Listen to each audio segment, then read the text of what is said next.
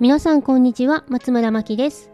こちらのラジオでは教育オタクの私が日々実験をしながら不安を解消するために集めた子育てのコツや対応法それらを通して私が考えたことなどをお話ししています。毎日の子育ての不安やお悩みが減り少しでも子育てが楽になると嬉しいです。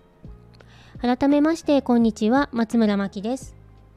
えー、子育てについて学んでいると子供を褒めるより認める方がいいとか、えー、結果ではなく、えー、プロセスを褒める。事実や行為を伝えるだけでいいというようなお話をよく耳にします。認めることは子どもの自己肯定感を育むことにもつながりますし、えー、子育てにおいて大切なことの一つだと私も思っています。なのでなるほど実践してみようと思うのですが私の場合いろいろ頭で考えて言葉にすると何ともわざとらしい感じになってしまいます。それだと子供には何も伝わらないですよね。そんなこともあって、えー、できるだけ自然に頭を使わず私が感じたことを素直に伝えるにはどう伝えるのがベストなのかななんて考えておりました。そんな中あのすごいねという言葉は褒め言葉でもあるし認める言葉でもあるよと、えー、先日あるお話の中で聞きました。すごいねを根拠なく言われ続けると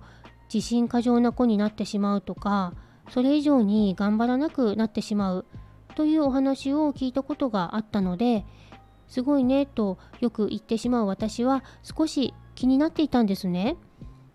でも話によると同じすごいねでも軽い感じで言うのと思いっきり感情を入れて言うのとでは相手に伝わるものが違うとのことで力を入れすぎない軽い感じのすごいねは認めると同じで SNS のいいねのような認識でいいと聞いてなるほどと思いました。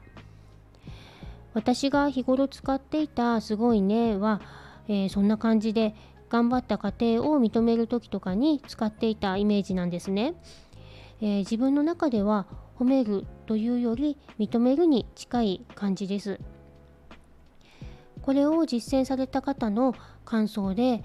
今まで少しのことも大げさに褒めていたけどいいねやすごいねと軽い感じで認めるようにしたらお子さんが何かうまくいかなかった時でも深く落ち込まないようになったということでした。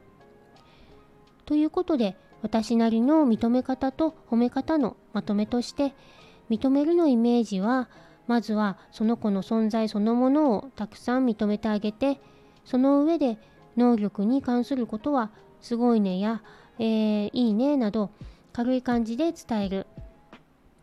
えー、褒めるのイメージは素直に褒めたいと思った時に結果やプロセスにあまりこだわらず思いっきり褒めてあげるというところに落ち着きました。そう考えると認めることは毎日できますが褒めることってそんなに多くならないですよね。でもそれでちょうどいいのかなと思っています。このように小さな承認の積み重ねで子どもの成長の土台となる自己肯定感を育てていけたらなと思っています。こちらのチャンネルの感想や、えー、ご質問などありましたらコメントやレターからお気軽にお寄せください。それでは最後までお聴きいただきありがとうございます。松村真希でした。